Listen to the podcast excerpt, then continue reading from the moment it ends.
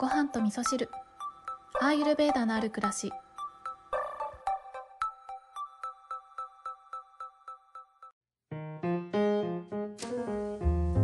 こんにちは。今日はお便りをご紹介しながらお話ししたいと思いますが特にこれをお話ししようとかっていうのは決めていないでお話しするのであまり長くならないように気をつけようって思うんですけど昨日の配信はね逆にすっごい短くなったんですけどもう皆さんお気づきの通りなんですけどいっぱいいっぱいでしたね。昨日は本当に本当にやばかった昨日は。あの配信お休みするかと思いました自分で。でもそうなんか何ですかねこの配信を続けたい理由としてはねやっぱり何でもいいから続けようって自分との約束を守りたいっていうことがあるっていうこととあとはそうですねやっぱりなんだろうな、そこに私の居場所があると思ってるので、ちょっと顔出すだけでもね、したいなと思って、昨日は、あの、生姜の話なんて言ってね、あの、困った時の生姜ですよね。アイルベーダではそのね、消化力を上げるために困った時の生姜ですけど、アイルベーダのお話何か一つって言われた時には、生姜のお話は結構ね、喜ばれたりもするので、ね、困った時の生姜ということで、生姜のお話をさせていただいたんですけどでもあのインスタの方にもねストーリーズにもアップしましたけどあの自家製のガリこんなの作ってますなんていうご紹介をいただいたごはみそなーさんもいらっしゃって何か一つでもね届くことがあってよかったなと思ってリスナーさんに救われた昨日の配信でした。そう、昨日はですね、仕事から帰ってくるのも遅かったし、そう充電がね携帯の充電をするっていうことをあんまり私しなくってですねいつも私の携帯の充電がやばいのを見計らって2号さんが充電してくれたりとかもするんですけど昨日はちょっとこの収録をねいつも iPhone でしてるんですけど充電がもうあんまりなくってあの収録中に iPhone の充電切れちゃうかもって感じだったので充電をとりあえずしてその間になんかちょっとゆっくりできるなーって思ったので以前ねごはみそを番組でご紹介くださった枝さんの YouTube を見てたんですよ。そう、枝ダイアリーを見てたんですけど、それ見てたらね、なんかあの気持ちがほんわかしてしまって、そのまま寝落ちしちゃったんですよね。で、ソファーで寝落ちをしまして、で気づいたら夜の1時とかだったので1時過ぎるとそろそろ2号が帰ってくるかもしれないってことでちょっとねあたふたするところもあってまあ私の眠気もあったんですけどねささっと収録をさせていただいたなんていう経緯がありました。はい、聞いてくださった皆さんありがとうございました。はい、ということで今日の本題のお便りに行きたいと思います。ごはみそネーム、まるこさんです。まるこさんご紹介お待たせいたしました。京子さんこんばんは。そしてはじめまして。ポッドキャストいつも楽しみに聞いています。京子さんの声のトーンとゆったりした話し方が心地よく、日々の癒しの時間になっています。オージャスドーナツさんのお話でうまくいかない時妨げられることがある時は間違った方向に進まないように軌道修正しているとのこと。かっこ解釈が違ってたらすみません。私は2年前に体調を崩したことをきっかけにアーユルベーダやヨガ哲学スパイスなどに興味を持つようになりました。最近はインド先生術に興味があり知りたいと思うのですが悲しいことに出生時間がわかりません。体調を崩したことと母子手帳がないことに関係があるのですが、かっこ内容が重たいので伏せさせてください、えー、インド先生術に興味があっても知ることができないことにも何が意味があるのでしょうか？体調を崩した後は人生が一変し、この出来事も意味があってのことと思えるようになりました。何か他に見落としているものがあるような気がしてなりません。まとまりのない文章で思ったことを書いてしまいましたが、最後まで読んでくださりありがとうございます。いつも癒しを与えてくださる京子さん、感謝の気持ちとともにこれからの健康と幸せをお祈りします。はい、こんなお便りをいただいておりました。まるこさんありがとうございます。えー、まるこさんにはですね、これインスタの DM でいただいたので、軽くお返事としてね、お伝えしたことなんですけど、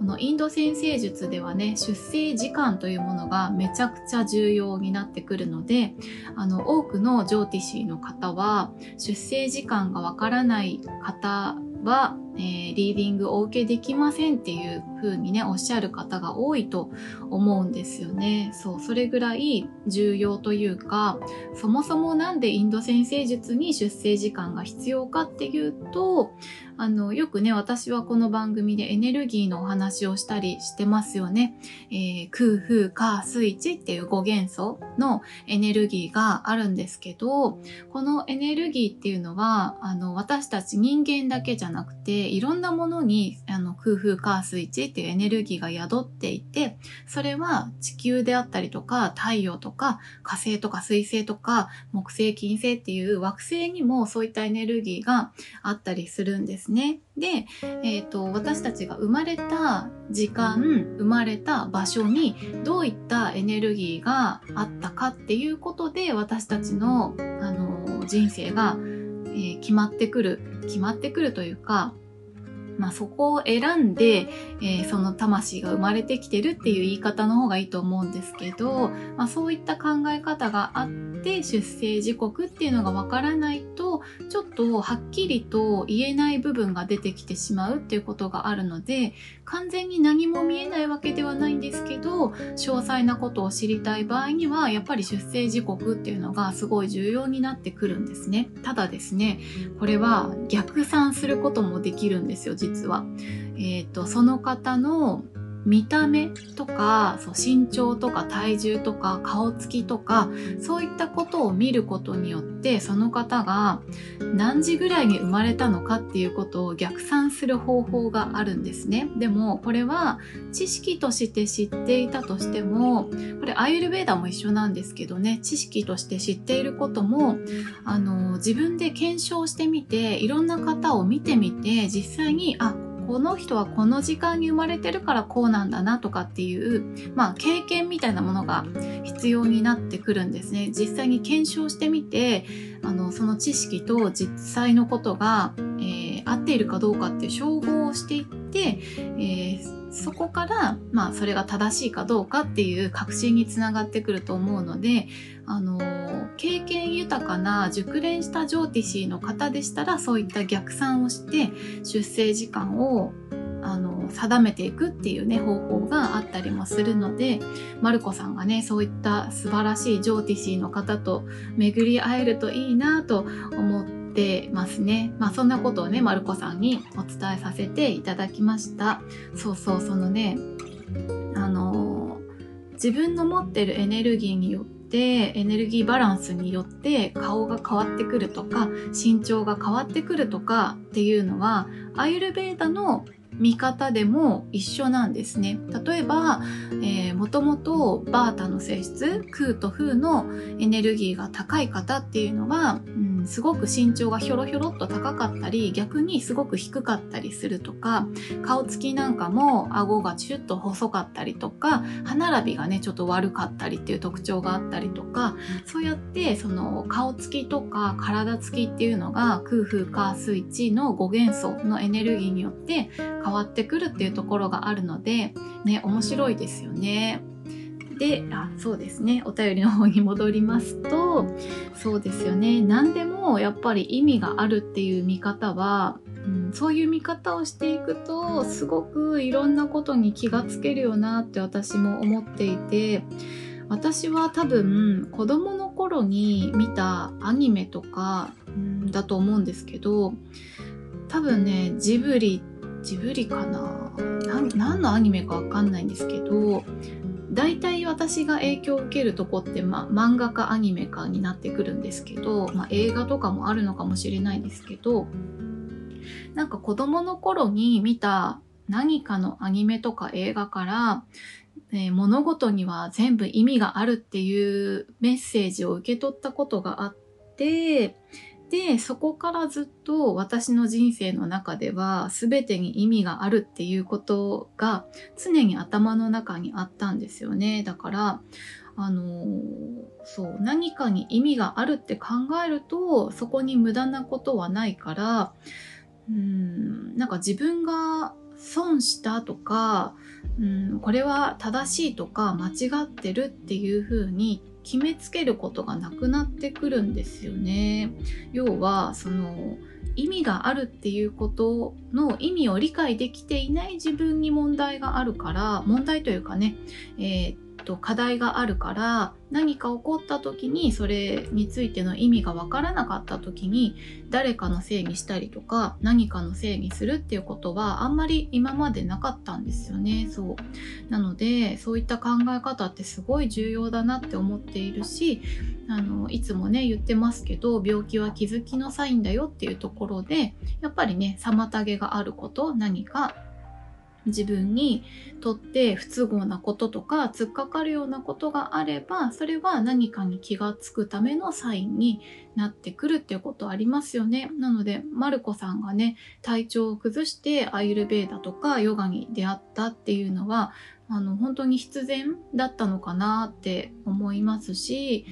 うん、病気をしなければアイルベーダとかヨガっていうのが日常的にすごくそばにあったとしてもその存在に気がつかなかったと思うんですよね。私もそうだったのですごいよくわかるなって思うんですよね。なのでマルコさんがこの母子手帳がなくて出生時刻がわからなくてインド先生術があのインド先生術に今こうすぐねリーディングしてもらうことができないっていう状況にあるっていうことを、まあ、どんな意味があるのかなっていうことを私の視点から考えると多分今じゃないよっていうことなのかなって思いますね。何でもタイミングってすごい重要だと思うので、あの、同じ言葉を同じ人から言われても、それを受け取れる時と受け取れない時っていうのがあると思うので、マルコさんにとってインド先生術の鑑定っていうのは今じゃなくって、もうちょっと何か準備が必要、必要というか、